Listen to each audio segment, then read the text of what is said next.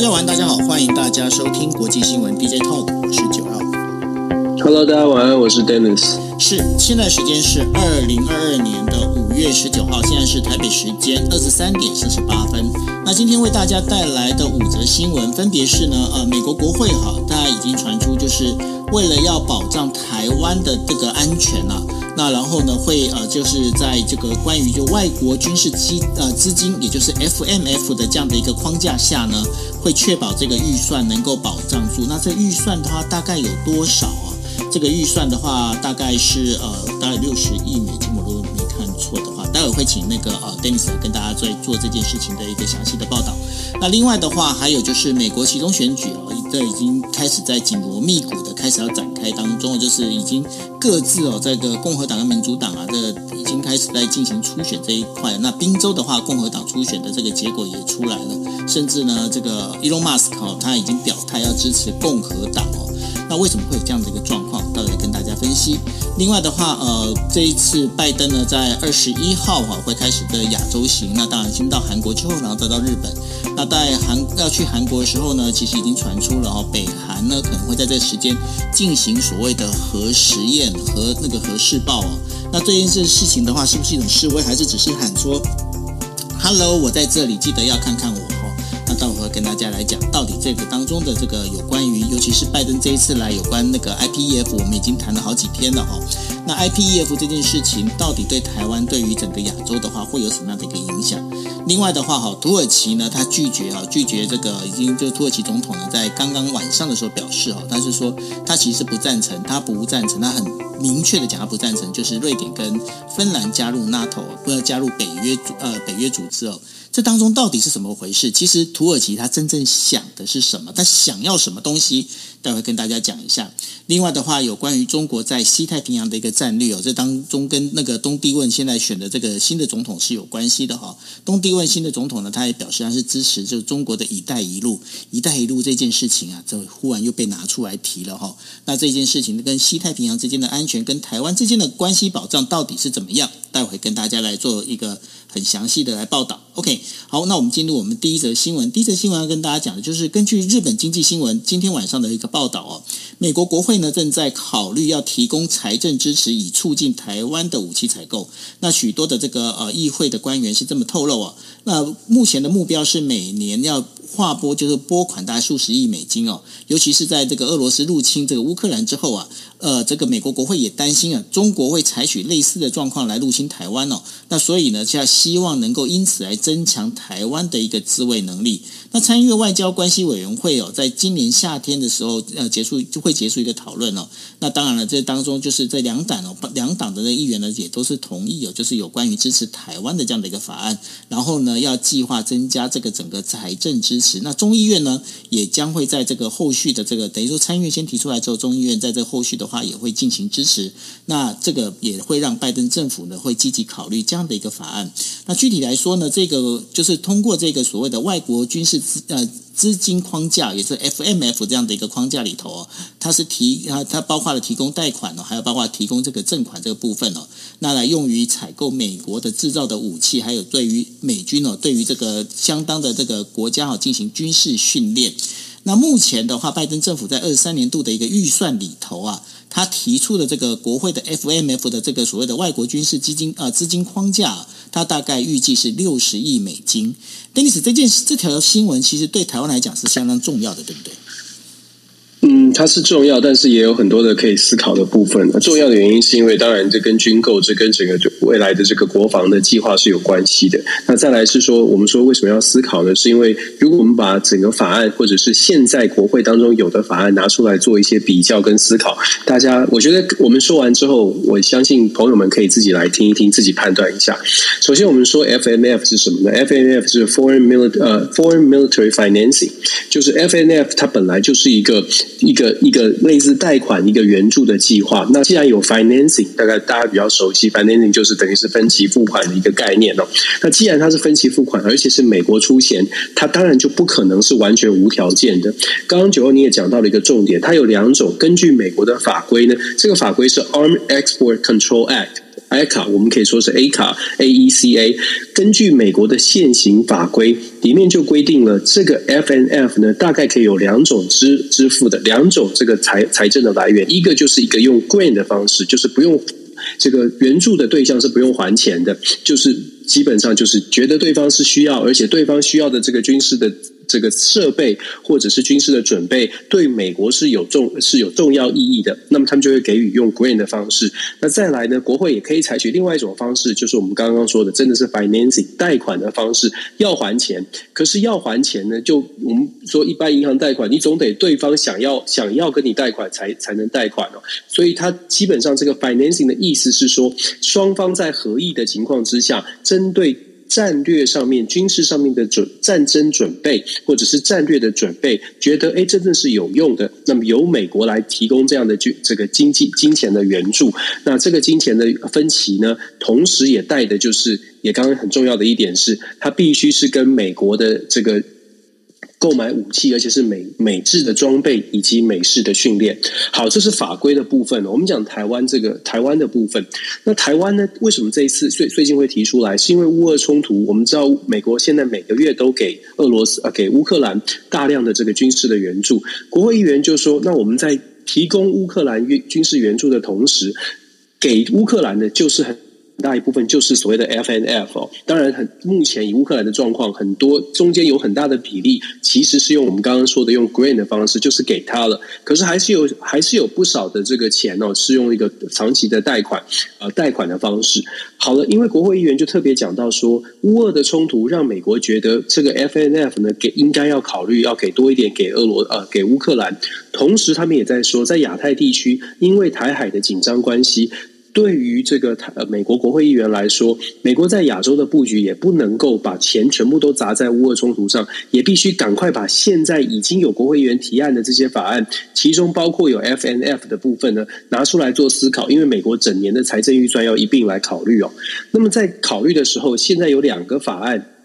其中是有提到 FNF 的，一个是呃去就两个都是在近期提出来的，一个是这个呃 Arm Taiwan Act 二零二一年哦，这是由这个共和党的参参议员 Josh Hawley 所提出来的。这个 Arm Taiwan Act 就是等于是呃等于是强化台湾保呃保障的这个法案。另外一个法案就是他大家台湾比较常常听到的，就听到比较顺的，就是呃威吓台湾威吓法案 Taiwan Deterrence Act。这两个法案其实都跟台湾有关，而且都跟台湾的。军事准备，尤其是 FNF 是有关的。那我们先看一下这法案的内容哦。我说了，大家听完之后，我们自己大家自己做判断。第一个是 Josh Holly 这个法案，它比较强，它比较严格一点。所谓的严格是说它很强势。怎么说呢？它的法案条件是每年给台湾三十亿，给五年，一共给一百五十亿。好处呢是。它是用给的，它是用 grant 的方式。我们刚刚说的第一种，就是用这个美国给钱，不用台湾还。可是它有条件，它的条件是什么？第一，美国给每年三十亿给给台湾买美国的武器，买美美制的装备，但是台湾同时也必须要用同样的金额哦，再去加购。也就是说，如果今天台湾美国决定。要卖给台湾刺针飞弹三十亿，台湾就必须在自己也要就是 matching，就是自己也要拿三十亿买刺针飞弹，那就会变成买六十亿哦。那前提就是我们刚刚讲的 j o s h Holly 这个法案呢，他认为说美国应该要扮演更主动主导的角色，帮助台湾去思考到底应该要怎么防卫台湾。我们刚刚说了，朋友们可以自己判断，这个对于台湾是有利，还是对于台湾应该是不是要再做做一步思考？可是法案是这么写的，就是每一年三十亿，然后由台湾跟美国一起来做一个 matching，那这个金额就会比较大。Josh Hawley 是认为说，这个金额比较大，这个整个防卫的力力量就会比较强。另外呢，在这法案里面也有其他的条件了，要达到要拿到美国这每一年的三十亿，还有其他的条件，譬如说，我常我之前就已经公呃说过很多次了。这个法案里面特别明定，台湾要把军购的预算，就是军备的预算，国家军事的安全预算提高到 GDP 的百分之三。这个在法案里面写的非常清楚的。如果要拿到这三十亿，再来呢，对于比较有趣的在于在这里啊，它的第三项呢要求什么？它第三项要求，如果台湾在采购军事用品，这个军事用品如果不是美国制造，可是美国的这个国防工业可以提供台湾的这个，如果制造的速度比台湾本土的企业或者从其他国家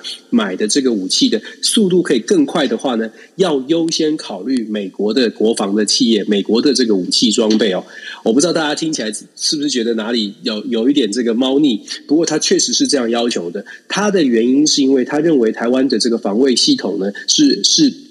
跟时间在赛跑，所以必须要这个提想好了之后要买就要快点买哦，不能够这个旷日费时的等待武器的研发跟制造。如果今天要设计新的飞弹，要要。要研发新的这个中长的飞弹、中长程的飞弹，但是中科院的速度比美国的慢，比美国的洛克希德马丁公司慢的话呢，就应该优先呃采购洛克希德马丁公司的这个飞弹。这个原则是这样。那再者呢，他也特别强调，在这法案的第四项的重点是国防改革，要求台湾一定要拿出比较合理的。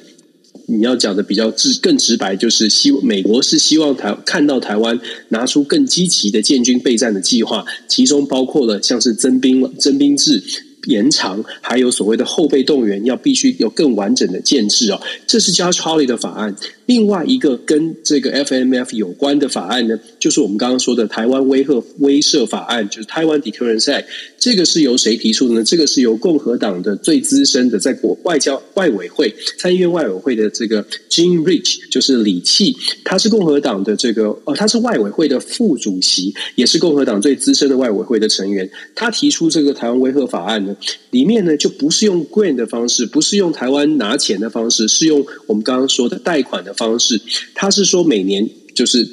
呃，可以给二十亿，每年贷款二十亿给台湾，一共给十年，金额更大，两呃总共两百亿美金，每年都是二十亿。条件其实跟 Josh Hawley 比较类似，但是稍微的更温和一点。他是说呢，是每年二十亿啊，不用台湾 matching，可是是需要跟台湾去协调出来，就是到底台湾需要什么武器，美国可以给建议，让台湾去买，就是美国认为对台湾比较好的武器哦。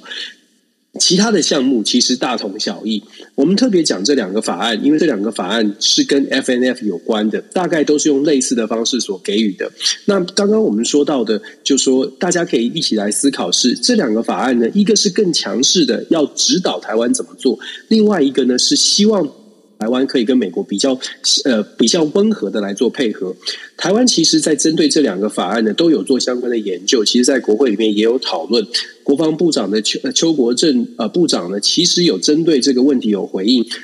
国防部的态度是说，美国给的援助、给的任何的建议，国台湾当然都是乐见的。可是台湾还是必须要有自己的防卫的主张。这也是老实说，大家为什么近期会看到一些军购好像出现了一些状况？最主要的原因就是，其实我们台湾的国防，包括了战略智库或者是国防部门。对于台湾如何防卫有自己的想法，对或不对，或者是谁比较强一些哦？就说美方的建议比较好，还是台湾自己的自主防卫的这些智库，还有台湾的军方，到底谁比较强呢？我觉得这是见仁见智。但是如果我们从一个国家的角色来看，台湾是不是要完全的？根据别国的建议来做台湾的自我防卫的这些准备，甚至是花钱，是不是由别人来告诉我们怎么花钱？我觉得这个是值得大家思考了。如果你觉得美方的建议一定是对的，一定是好的，那么或许大家会想说，那我们就针对这些法案，我们就按照他们配合，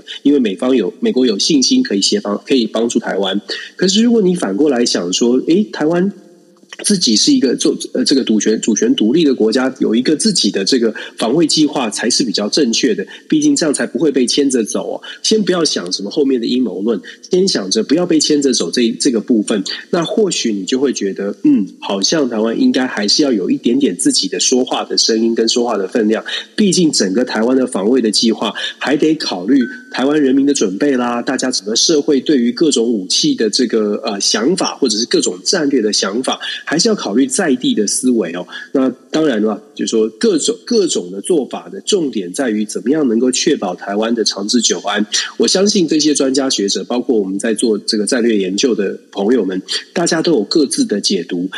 分享这么细节的这个法案还有内容呢，主要是希望呃，在台湾，包括听众朋友们，就是我们线上的好朋友，大家在听听听完之后，我们更进一步的自己来思考一下，你觉得就是在于我们一般的百姓哦，我们听到这种事情，常常在媒体上面你会看到说，哎，美国给了很多的资源，美国给了东西很不错，但是听完之后。你你会有什么样的想法？我还是我还是要强调，还是很重要的。美国的支持还是非常的重要。可是我们自己的意见重不重要？我们自己应该怎么自立自强？是呃跟着走，还是我们要有自己的想法？我自己我个人的意见会觉得，也许台湾自己想清楚比较稍微会更重要一些哦。那这个就是啊，我们看到这个 FNF 这个国会正在讨论，看起来美国确实要给台湾很多的支持，可是现在台湾恐恐怕要想一下，就是我们怎么向美国表达，我们有一些计划，希望美国可以愿意也听听我们的声音。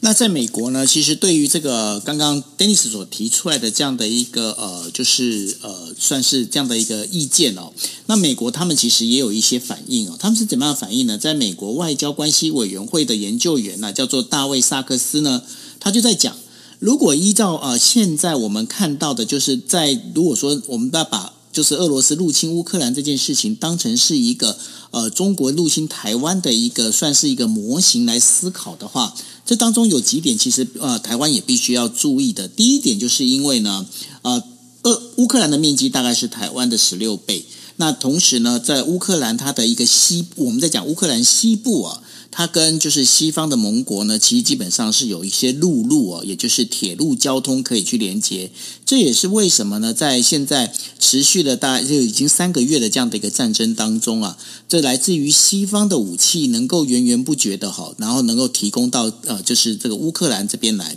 但是相对的，在看到台湾的时候呢，台湾现在的一个问题会出现在哪里？它会出现的就是说，台湾并没有跟任何地方有任何的一个等于说算是陆地的连接。所以呢，如果西方要把武器，要把这些武器，万一如果那个中国跟台湾发生了武力冲突的话。要把武器要送到台湾，它除了机场跟港口之外呢，没有其他的地方是可以送得进来。因此呢，这个在大卫萨克斯他就主张，他觉得呢，如果要让台湾能够增强这个等于说抵抗中国入侵的这样一个能力的话，必须要提高武器的库存。对于这一点的话，Dennis 你怎么来看？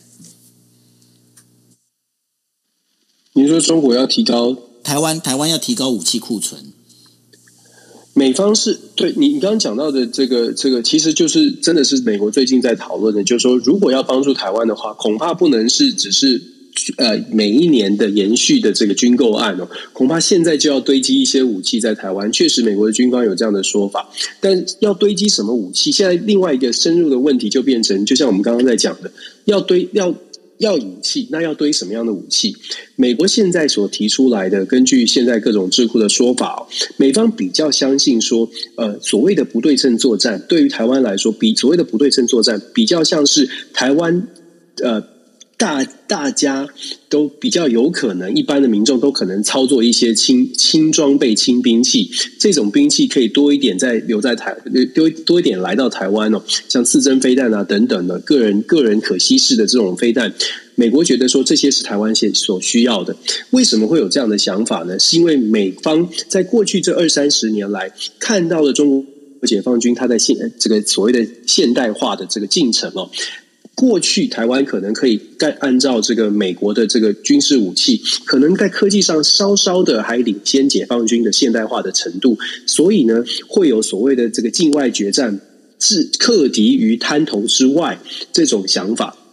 当时的不对称作战是这样的：克敌于滩头之外，然后研发中长程的飞弹，可能是进攻这个呃反击所谓的中国大陆的重要的城市哦。过去是这样想。但是美方现在看到解放军的现代化之后，美方觉得或许两岸冲突如果真的发生，大概没有办法真的进进战呃决战境外，非常有可能会呃逼迫到台湾的本土，甚至是登登陆哦。虽然现在还没有到这样的能力，可是美国觉得到了二零二七年，为什么常常在讲二零二七？是因为美方认为二零二七到二零二零三零，中国解放军或许真的能够登陆，登陆之后，台湾所需要的不对称作战。就会是岛内的不对称作战，而不是真的是在这个滩头之外的对不对称作战。讲到军事战争呢，大家都觉得说，嗯，会会听起来有点不太舒服，因为不安全。可是美国现在在做的这些兵棋推演，其实呢，越做越越嗯，设定的条件越来越严峻。我们说每次的这个兵所谓的兵棋推演，就是模拟各种的状况。你可以看到，今最近这一两年，美方在做台海的军兵棋推演的时候，他所设定的条件真的是越来越越来越艰难。所谓的艰难，是把那个就像我们打电动，它的难度系数一直在调高。原因就是因为中国解放军的军事实力确实至少在表面上，这个纸上的报告上面是越来越强的。不管是船舰的数量、飞弹的这个射程精准度都在提升。我们真的不是说。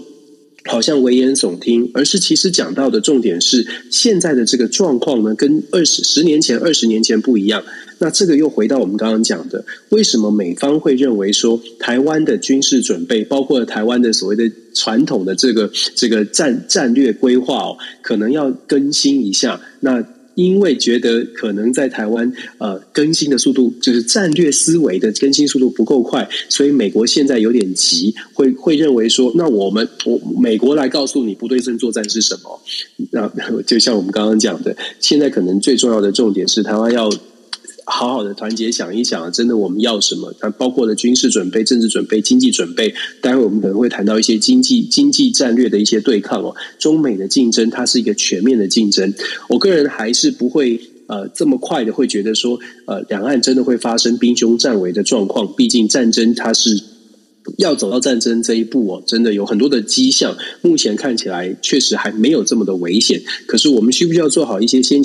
觉得先先行的准备呢是需要的，那这个准备是要我们自己思考，还是别人帮我们思考？这个就是我们想要请大家一起思考的部分了。是，那除了美国的这个呃关于这个军事法案这之外呢，其实美国现在呢面临拜登政府面临另外一个问题哦，就是。他现在呢，要呃，已经快要集中选举了，在十一月的时候嘛，哈。那然后呢，Elon Musk 他已经他在呃，就是昨天的时候，他有一则推文，他就讲了，他是他将要投票支持共和党。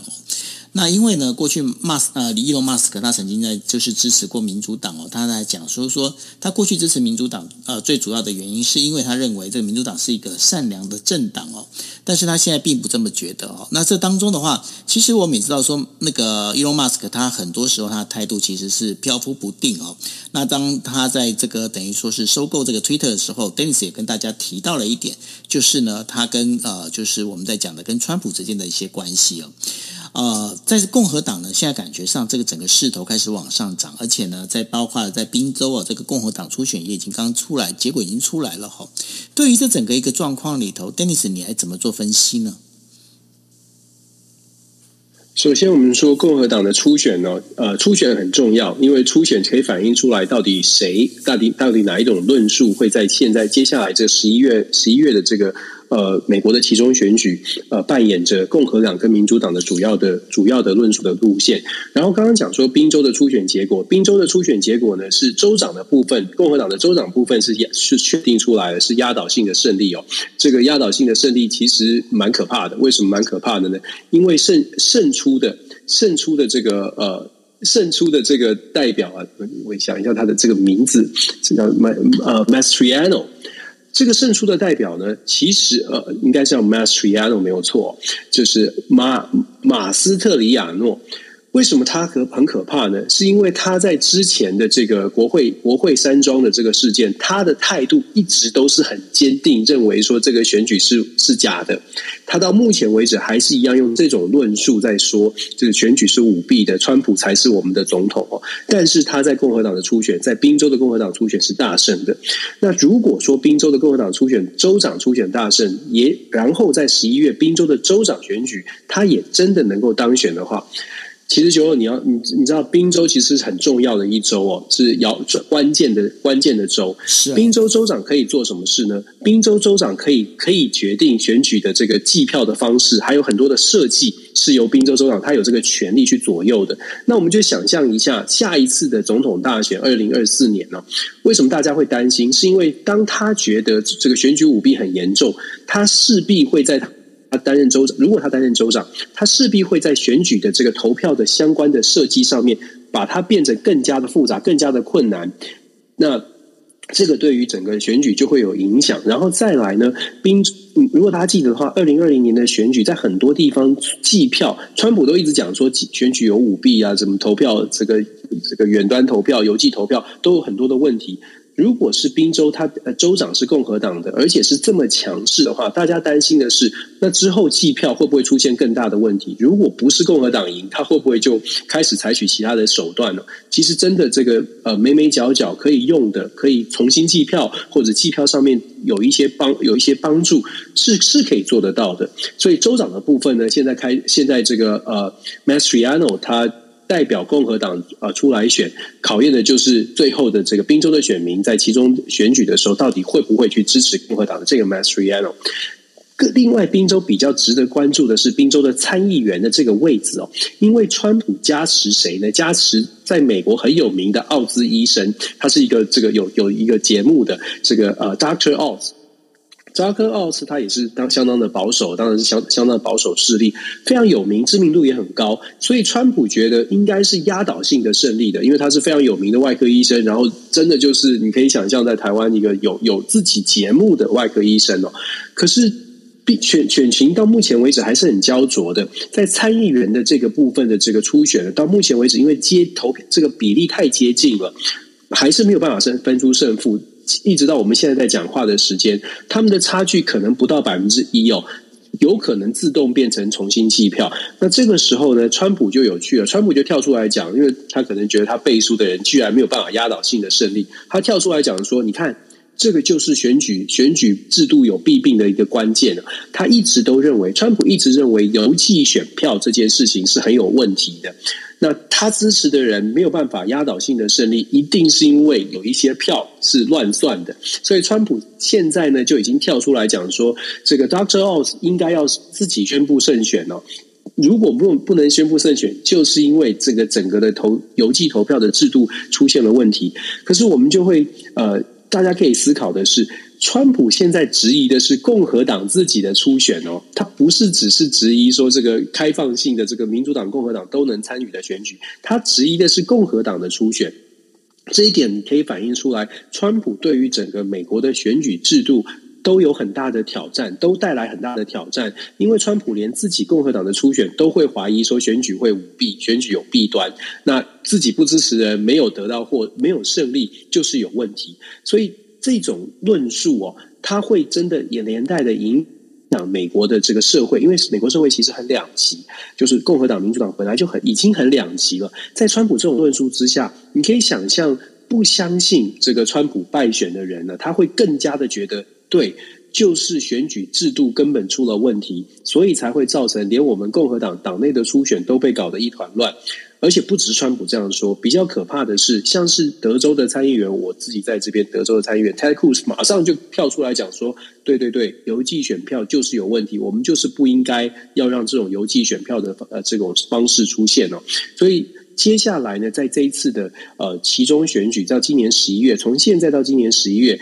像是这种选选举制度的质疑，它会。等于是埋了一个种子哦，种子在美国的社会。想象一下，其中选举有任何地方共和党，尤其是川普支持的人，没有办法得到获胜的话，都会有那种阴谋论，或者是都会有这种反向的想法出来，就是哦，就是你看，川普在五月就告诉我们了，连我们自己的其中选这个党内初选都会受到问题，更何况是所谓的这个大选哦。这这只会让美国的选举它的结果呢更加令人怀疑，而且会让美国的社会更加的这个两极化。所以，我们说川普给美国社会带来的这个挑战真的很多。那我我们希望他他不要扩散到全世界，变成好像更多的民主国家都出现这种对于选举制度开始产生怀疑的这种气氛，那就很那就很不好了。至于说 Elon Musk 呢，Elon Musk 他的这个表态哦。跟川普相较来相比的话，我会觉得 Elon Musk 的表态对于民主党的打击会更大一些，因为我们刚刚说的，川普怀疑的制度化，川普怀疑的这种这种论述呢，他对共和党的人是很有吸引力的。可是，也许对于中间有点中间偏民主党的，甚至是民主党的选民，就会觉得他们是无理取闹。但 Elon Musk 不一样，Elon Musk 他的表态会让中间选民，尤其是经济选民，我们说更重视经济生活的这些经济选民会有感哦。因为伊隆马斯他的他的他强调的是，民主党你就是经济搞不好啊。而事实上，如果你看到最近的这个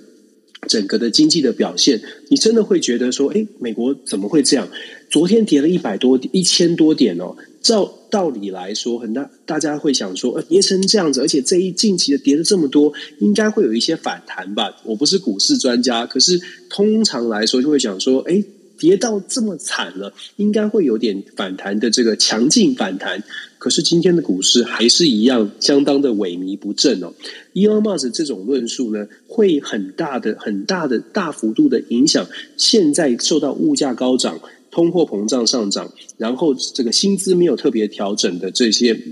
一般的美国民众会去想说，嗯，连有钱连 Elon Musk 都在讲说，呃，民主党搞搞不定经济，那我的经济，我的未来的经济生活会不会真的在民主党执政之下没有办法做到我想要，没有办法让我有有想要的这个过到我想要的生活？这个会。我会觉得，对于所谓的经济选民来说，它的冲击更大。那拜登总统，我也很不幸的，我必须说，拜登总统呢，在最近昨天的这个民调出来啊，真的是平均跌破了四四成，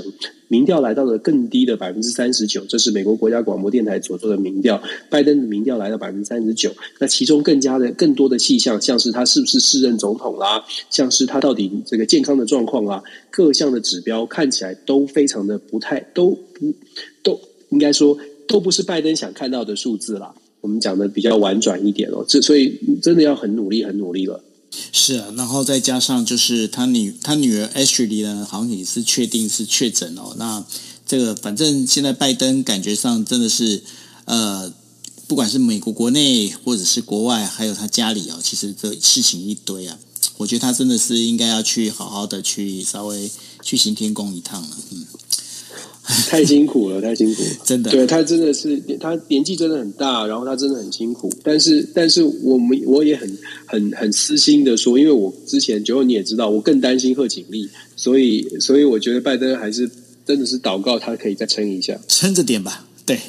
真的真的。OK，好，那我们进入第三则新闻了。第三则新闻要跟大家讲的就是说，呃，韩国地方呃地方选举呢，统一选举呢，在六月一号的时候要准备投票，所以他们现在竞选活动已经开始。那这一场选举呢，算是尹锡悦上任之后啊，第一次的一个全国大选。那这对尹锡悦来讲，也是一次的一个算是小段考。那呃，韩国的整个一个地方统一选举呢，是每四年举行一次，那总共要选出的是四千一百三十二人。那这当中的话，包括从首尔这个八个主要城市啊的市长，还有就是呃九九个那个算是他们的一个道府哈的一个那个算是县长啊知事，应该叫算知事啊。所以呢，这这个议员的补选也在这个七个选区要展开哦。那目前的一个状况里头呢，其实应该是这么讲，就是在呃都会区的话，那个不管是执政执呃保守的执政党，或者是呃要求创新的一个反对党哦，他们都的整个势力都还在是一个拉锯的一个状况哦。不过这当中其实最大的一个一个要被大家注意的，就是说在这个呃在这个星期啊二十一号的时候，拜登呢他就要先飞到韩国，之后然后到日本，然后呢在日本要举行的，就是我们在讲的就是四野联盟的一个会呃首脑会谈哦。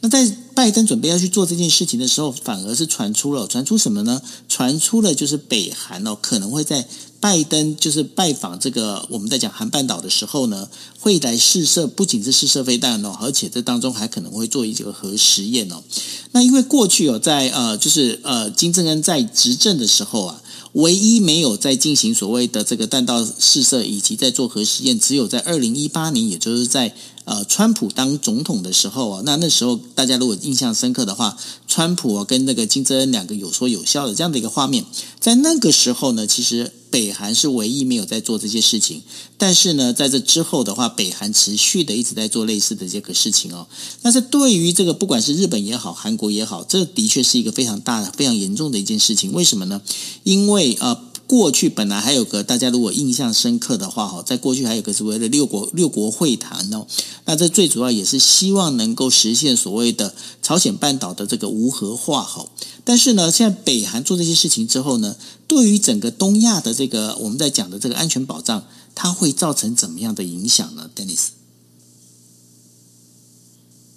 先说北韩，北韩现在这个时间点来说，它当然，我我我我的解读会是它，它还是一样的，就像我们之前所说的，北韩非常需要外界的帮助，但是需要外界的帮助，北韩又没有办法说，哎，我拜托你来帮帮我，我我因为北韩基本上就把美国已经形塑成为一个很很重要的敌人，或者是一个很邪恶的帝国、殖民主义啊等等帝国主义，所以北韩能够做的做的事情，反而不是低声下气，反而是更强势的，譬如说传出。现在要做进行核弹的试射啊，等等，希望做到的事情是希望把美国或或者是其他的国家再次拉拉回谈判桌。可是我会觉得北韩这个象征性的意义稍微大一些了，因为现在我们也知道北韩目前正在处理这个呃所谓的疑似的，他们不不太愿意承认是 COVID-19，但是。现在正在处理国内的像呃这种疫情的问题哦，恐怕是焦头烂额，正在呃好好的必须要好好的去正视国内的这种疫情传染的状况。那他都当然对，就像我说的，对外他必须要表达他这种强势，一方面是呃希望。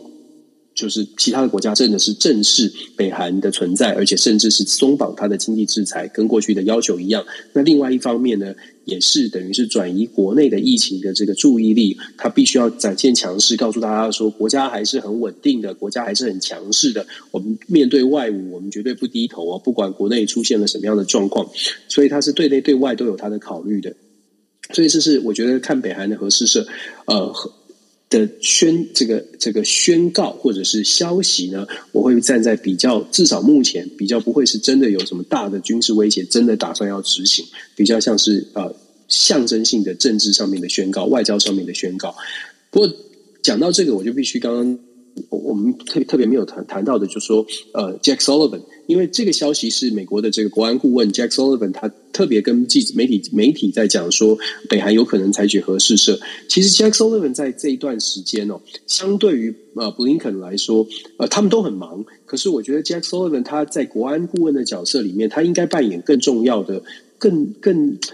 大家可以去观察，就是 Jack Sullivan 在现在的媒体版面，还有 Jack Sullivan 他他的这些论述，呃，是不是有完全的受到重被被重视？这个是很有趣的，因为我自己会觉得 Jack Sullivan，我不是说他年纪很轻，所以不应该被重视，而是也许拜登走到现在一年半到现在哦，呃。有一些人比较有能耐的，或者有一些人是比较信任，这个关系呢，有一点点，好像有一点拉开了，拉开了这个距离哦。Jack Sullivan 现在开始扮演的角色，比较像是分分享资讯，比较像是这个告诉大家发生什么事。但是他的建议建议的部分，我没有看到 Jack Sullivan 好像有什么样的建议。但是我不在白宫里面，也许他很重要。可是我的解读是，Jack Sullivan 恐恐怕他的能力是是是正在面临面临一些挑战。曝光度好像变少了，对不对？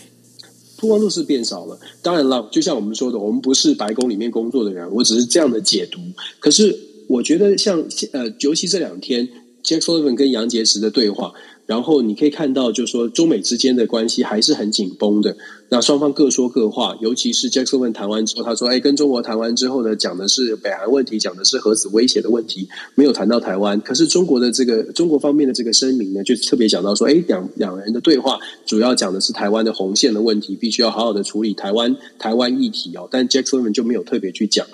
其实双方呢，我相信接下来这段时间哦，双方就是中美双方，它的言辞交锋会越来越激烈。为什么会越来越激烈呢？大家会觉得奇怪，言辞越来越激越来越激烈，不就等于是更加的朝向冲突迈进吗？我自己的解读跟大家分享是说，我觉得中美双方现在都进行了大国的这个盘整期，好像股市一样哦，真的都进入到了盘整期，因为各。双方的国内都有很多很多的问题，我们刚刚才特别讲过，美国国内有很多的问题，中国国内就是在。啊、中国也有好多的问题正在等着处理哦，包括政权，包括经济，包括整个疫情。其实双方都进入到了一个重要的、关键的盘整期。这个盘整阶段很重要，因为如果没有办法盘整好的话，民主党可能会失失去这个其中选举，可能之后就跛脚了。中国也是哦，如果没有处理好的话，习近平到底能不能稳健的进进入他的第三任期，都是挑战。所以在双两个大国都在进入盘整期的时候。言辞上面的交锋呢，它就变成有点像是虚张声势，必须要虚张声势的个非常强硬硬的来做表态。军事上面的演训呢，秀肌肉也会有，也会玩得跟看起来像真的一样。可是因为双方都知道对方在盘整期，所以我觉得在这个时候呢，虚的这个对抗比较多，实的对抗会其实会慢慢的呃慢慢的做一些调整哦。那当然，我们说实的对抗，像是经济啦、军事啦、呃科技战啊，你会开始出现，开始看到。呃，双方内部都有不同的声音出现。很快的举一个例子，像是美国的叶伦财政部长叶伦最近就开始比较大声的去讲说，也许啊、美国对于中国的关税必须要去做一些调整哦。这也是一个正在呃开始要发烧的议题。接下来，中国到底中美之间到底应该怎么对抗，怎么竞争？就像我说的，我觉得虚的竞争会很硬，但是实的部分呢？恐怕是会缓和下来，那这是我我我自己的观察。那我们就讲韩，再再来讲韩国，韩国其实很重要，尤其是现在。现在韩国很重要，是因为美国非常需要韩国，美国也觉得现在是一个好机会，尤其是尹锡悦上台之后，美国找到了一个好的契机。拜登自己到了韩国，他想要做的事情就是赶快的把韩国拉拢进来。很多朋友会说，韩国不是本来就是亲美的吗？本来就有美韩军事协议啊，共同防御协议，所以韩国本来就亲美的。可是长期听 D J K 的朋友就会知道说，其实呢。呃，九二常常在已经分享的非常细部过，就是呃非常仔细过，就是分析过日韩之间的关系没有这么简单处理的，有很多的历史渊源、历史的这个爱恨情仇，所以日韩之间没有办法完全的手牵手。如果大家记得的话，在拜登上任初期，试图要让美日韩赶快的结盟起来，当时还是文在寅在位的时候，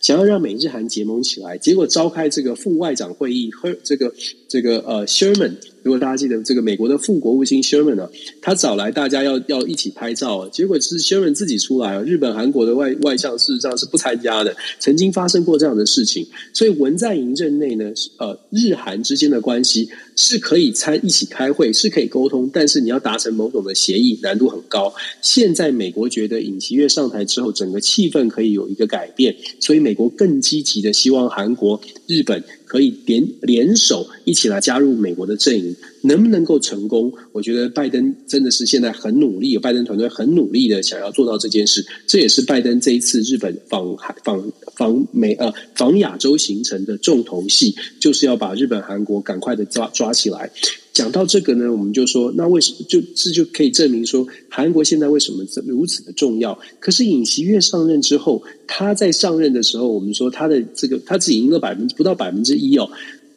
韩国国内还是有很多人可能不是这么想要亲日本，不是这么想要亲美国。这一次的地方选举。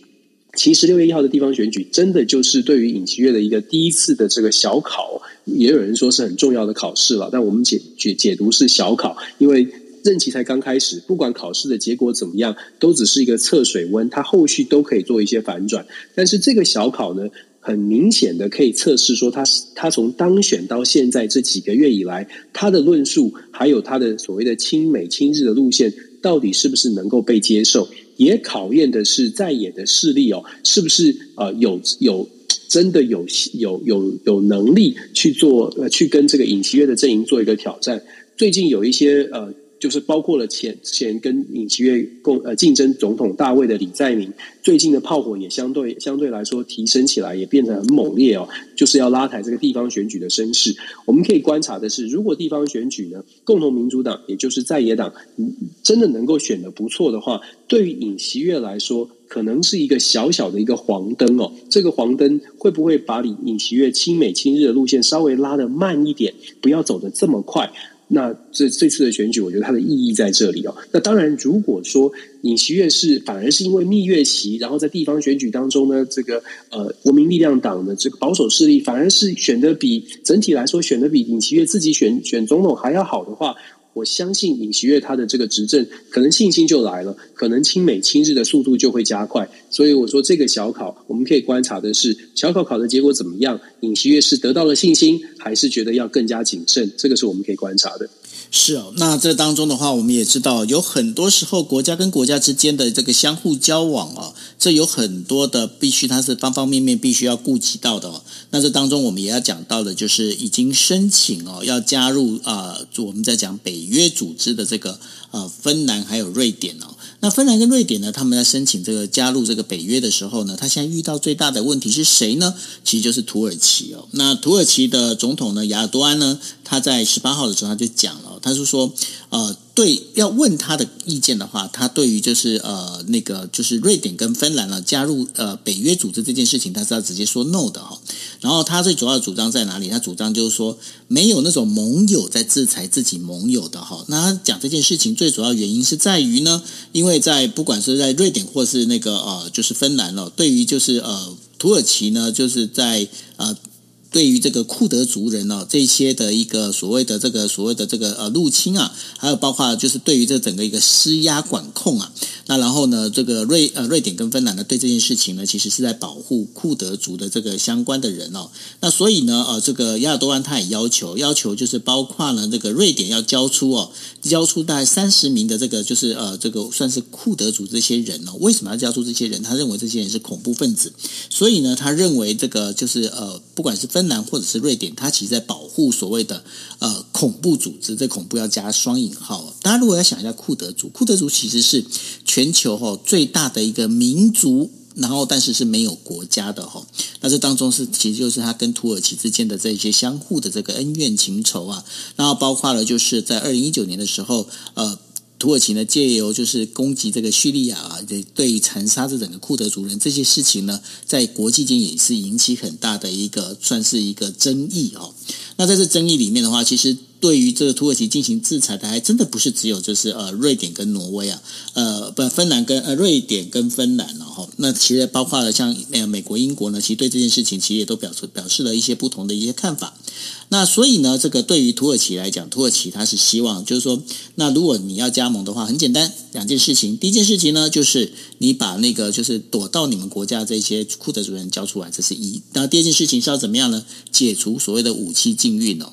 那土耳其为什么要做这件事情？在表面上在讲这两件事情，其实对于土耳其来讲，因为土耳其现在目前呢，整个经济状况在我们在讲的全球的这个算算是通膨的一个状况之下，其实土耳其呢，它也面临到了所谓的一个经济低迷哦。对他来讲，他最想要做的事情，我们在讲他背面，他没有讲出来的，没有讲出来的心愿是什么呢？其实就是呢，他其实想要加入欧盟的，因为土耳其呢，到目前它并不是欧盟的成员国。那对于，因为欧盟对于这个土耳其的审查其实还蛮严格的，那大家就会很纳闷，为什么你欧盟审查土耳其的资格那么严格？那他为什么会是加入北约呢？这就必须要回到北约最刚开始在成立的时候呢，其实那时候土耳其是呃算是。很早就加入的哈，那现在土耳其加入进来之后呢，对于北约来讲呢，其实这是一个怎么讲，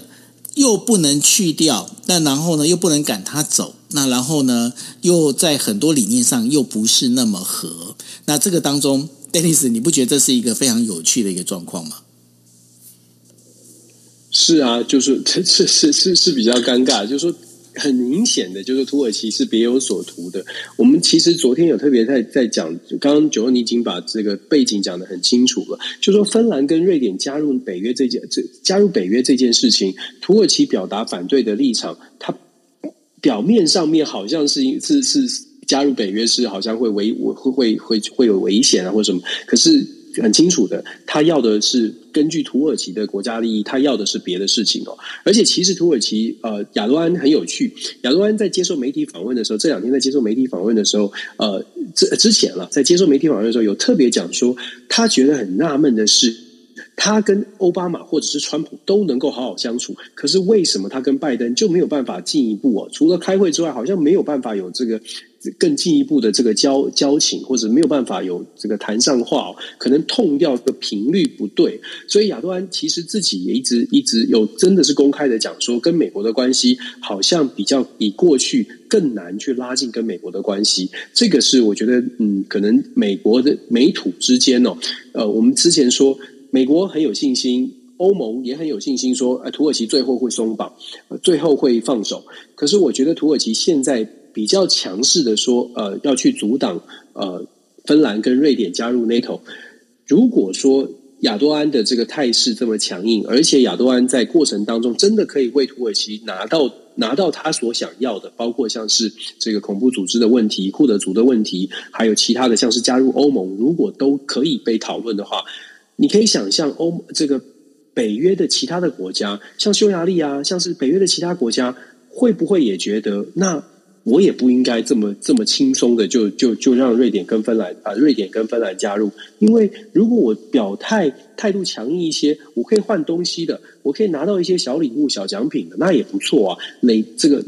延迟一天，延迟一个礼拜，搞不好延迟越长，换到的东西越大。从这种角色，你可以去思考说，土耳其为什么他跳出来开这第一枪？接下来的后续的影响，为什么这个北约组织，或者是欧盟，或者是美国，恐怕都要快一点的，让土耳其的这个不管是消气也好，或者是让土耳其赶快的回到呃大家想所想要的，一起一起来配合哦。因为越是不配合，他要其他国家要拿出来换的东西越多，那旁边的国家看到的。起而效尤的这个可能性也就越高，这点是我们可以看的。是哦，那大家一定会很好奇哦，就是说为什么北约呢这么欢迎啊、哦，这么欢迎就是瑞典跟芬兰加入哦，在后面可以帮大家说一下这个整个一个故事的背景哦。呃，瑞典跟芬兰呢，芬兰它本身的国呃，等于说他们的就是人口呢，其实大概就是说五百多万，那然后呃，瑞典的话大概是有一千多万哦。其实呢，如果从人口数来讲，瑞典跟芬兰这两个国家都不算是一个大国，但是呢，非常重要的是，他们两个国家都是军事强国。为什么是军事强国呢？因为呢，第一个，这一这两个国家现在都采取所谓的征兵制哦。那征兵制，那另外的话，大家如果知道的话，瑞典的那个呃制造飞机的那个发动机引擎啊，他们算是算是也是独树一格哦。那另外的话，芬兰当然大家也都知道，呃，虽然说现在没有那么有名，但是过去的话，Nokia 它本身的事业是在芬兰这一边哦。所以呢，在有很多的这个我们在讲的就是芬兰跟呃就是瑞典啊。可以称为叫做北欧的战士哦，那所以说他们的加入的话，对于这个整个一个军事武力啊，就是北约的这个军事武力的是一个很大的一个加分。所以当然北约会非常欢迎哦，芬兰跟这个呃瑞典的一个加入。相比之下，其他的就是过去的加入的这些国家里头啊，那这些国家里头，你说他们的个不管是军事实力也好，或者是他们的民主制度也好，其实都很难去跟芬兰跟瑞典来做相抗衡。那这也是为什么这一次的这一个呃北约啊，北约它就是除了我们刚才讲的土耳其，而且刚刚 Dennis 也提到了，因为土耳其之外的话，另外一个叫做匈牙利，那匈牙利跟俄罗斯之间的关系其实也是好到一个不得了的一个状。况哦，那所以呢，在这状况里头啊，那因为在北约的规定里头也是规定的白纸黑字非常清楚，如果要加入新的盟友，那很简单，你必须是所有的那个所有的这些成员国呢都必须要同意。接下来，Daisy，你觉得北那个芬兰跟瑞典他们在加入北约这件事情上，你觉得他会拖多久？我觉得会加，我觉得最终可能会加入了，但是就是拖多久哦？我觉得就像我说的，我我我会觉得周边的国家会赶快的希望土耳其的这个纷争或者说土耳其的不同的意见赶快的落幕，因为拖越久，对于其他的国家来说就越有越有理由呃也跟进土耳其的做法，然后达到一些东西，所以我我会觉得说，嗯，这个这个。会全力以赴的让土耳其可以可以可以降低他的这个降低他的要求，或者是让土耳其去满意哦。可能在私底下的运作会更多一些。速战速速战速决这样子，对，速战速决没办法拖很久。对啊，那尤其是土耳其啊，土耳其对于对北约来讲，另外还有一个很有趣的一个，就是土耳其的那个军事呃军武啊。基本上都是算是 CP 值蛮高的，因为大家如果知道那个它的无人机啊，其实它价格都算是比较跟其他国家比起来是便宜蛮多的。好，那我们接对，那我们接下来呢再谈第五则新闻。第五则新闻要讲的就是一个呃东南亚的一个东帝汶啊，在二十号呢，它将要迎接就是建国二十周年哦。那这是来这是独立于就是呃它的邻国印尼啊。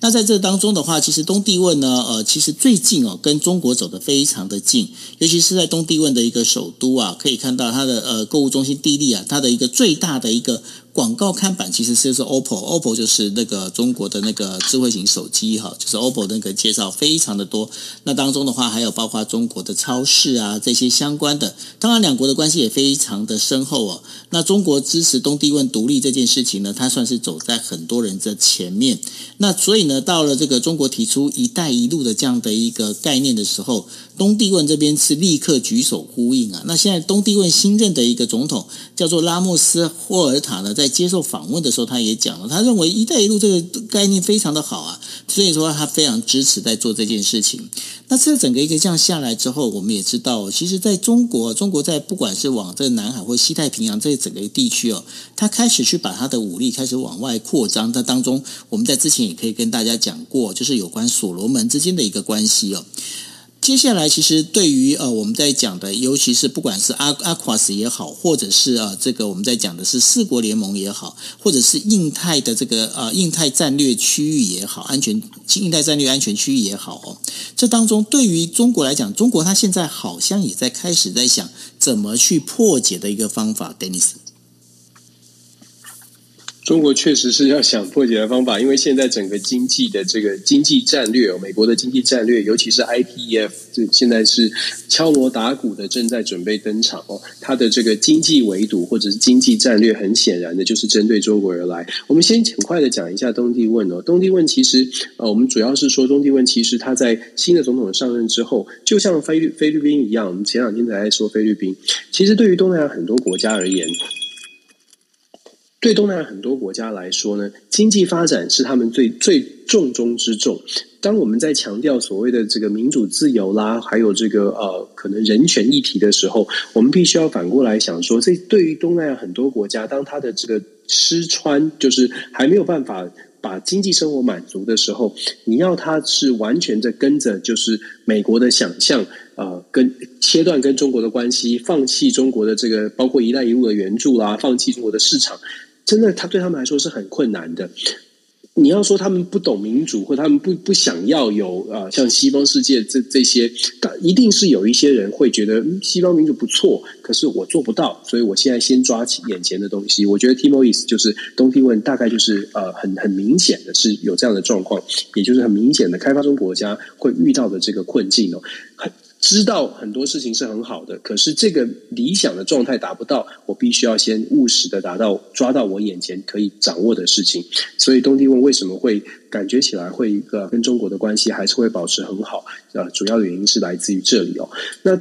整个的中国对于在亚太地区，尤其是所谓的西太平洋地区，它的整个策略呢，接下来我们会看到的是。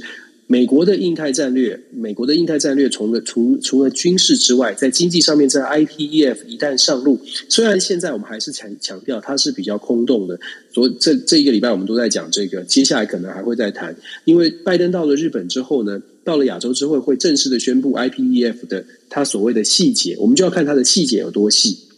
出现细节。之后，大概就会接下来就会看到北京当局针对这些 IPEF 可能要做的事情，一一的来做一些回应哦。IPEF 的四大计划，贸易第一个是贸易，第二个是基础建设、绿能等等，还有这个呃这个呃什么反反贪污啦，然后供应链啦，还有税金这些计划，对，还有税金哦，这些四大方向哦。如同我们所说，一旦有细节出来，要如何跟亚洲国家进行合作之后呢？我相信北京当局就会开始赶快的思考，怎么样来回应这些计划。如同我刚刚在讲的，我觉得中美双方都进入到一个非常重要的盘整的阶段，自己的内部有太多的问题了。外交政策它必须是内政的延伸，否则它也没有资源可以投入在对外的事务上。那如果从这种角度来看，国内的盘整。会严重的影响到他的对外的这些手段，到底能够有多多多大的力量吧？不管你是要呃从贸易上，从这个呃基础建设的援助上，你要你要说服其他的盟国加入你这一方，你得拿出真真金白银啊！如果你没有办法拿出真金白银，不管任何国家，就算就算这个呃大家都觉得民主价值很高，必须要站在一起，呃历史的正确的位置。很理想是这样，可是如果美国没有办法正视到说，呃，要说服亚洲国家，你得把贸易条件讲好，你得把这个货物这个所谓的呃供应链，你到底要怎么跟大家合作？现在传出来，拜登总统到了韩国会去见三星，会去到三星的集团哦。其实这也很值得关注，就说半导体对于三对韩国来说很重要。那美国也一直在讲说，电子产业的半导体的这个供应链很重要，台湾也很重要，就是因为半导体的供应链在美国是断链的。那美国的断半导体断链，透过 IPEF，你打算要怎么跟他他们合作呢？是把美国的市场打开，还是说把三星拉更多的三星的厂商或者是技术拉到美国？对于韩国来说，是不是他们想要的？美国有什么样的好处给人家？其实这些都有，都是很多的细节可以思考。那就如同我所说的，中国呢也会相对应的提出他们自己的诱因，让更多的国家同样的做一个选择哦。所以大国进入盘整。中型国家如果够有智慧的话，现在是很好的时机去抢占它的影响力，或者是说抢占这个大国所需要的。目前看，譬如说产业链的漏洞、绿能计划当中有哪些有商机，有哪些有未来影响力、未来发展空间的，是中型国力的国家现在可以把握机会去思考的部分。那小型国家呢？现在恐怕是要赶快在大国的博弈、大国的竞争当中，趁着他们在盘整，想一下。自己怎么样可以站得更稳一些，变得变成这个两两方哦，就中美双方都想要拉拢的对象，这个大概是小国可能可以做的一个啊思考的生存之道。所以整个的国际体系在接下来我们说比较混乱的国际局势当中，每一个国家恐怕都要很清楚的知道，在国际当中自己的角色，到底自己是属于强国，到底自己是属于哪一个项目有利基的国家，这个是呃。得真的是照镜子，自己诚实面对，然后，然后每一个国家国内哦，可能真的要凝聚共识。韩国也有两极化的问题，我特别要说，韩国也有两极化的问题。那他们能不能够呃，在国家的利益上面走在一起，这是也是韩国的考验。那呃，台湾当然我们知道，台湾当然就说呃一直在喊团结，原因就在于我我所看到的世界的变局很多，只有团结才有办法这个。在这种风雨飘摇当中稳稳住阵脚，那我的期待是这样的，希望大家一起来思考。是，那这就是我们为大家带来的哈这一个星期的国际新闻 DJ Talk。那也很希望哈大家在这个我们在讲今天现在时间台湾已经进入的五二零啊，那在五二零，我想说五二零都是一个非常重要的一个，希望大家一切平安，那一切都好。OK，好，那这就是我们为大家带来的国际新闻 DJ Talk。我们下个星期二啊，一样是十一点四十五分再见喽，大家晚安，拜拜。大家晚安，拜拜。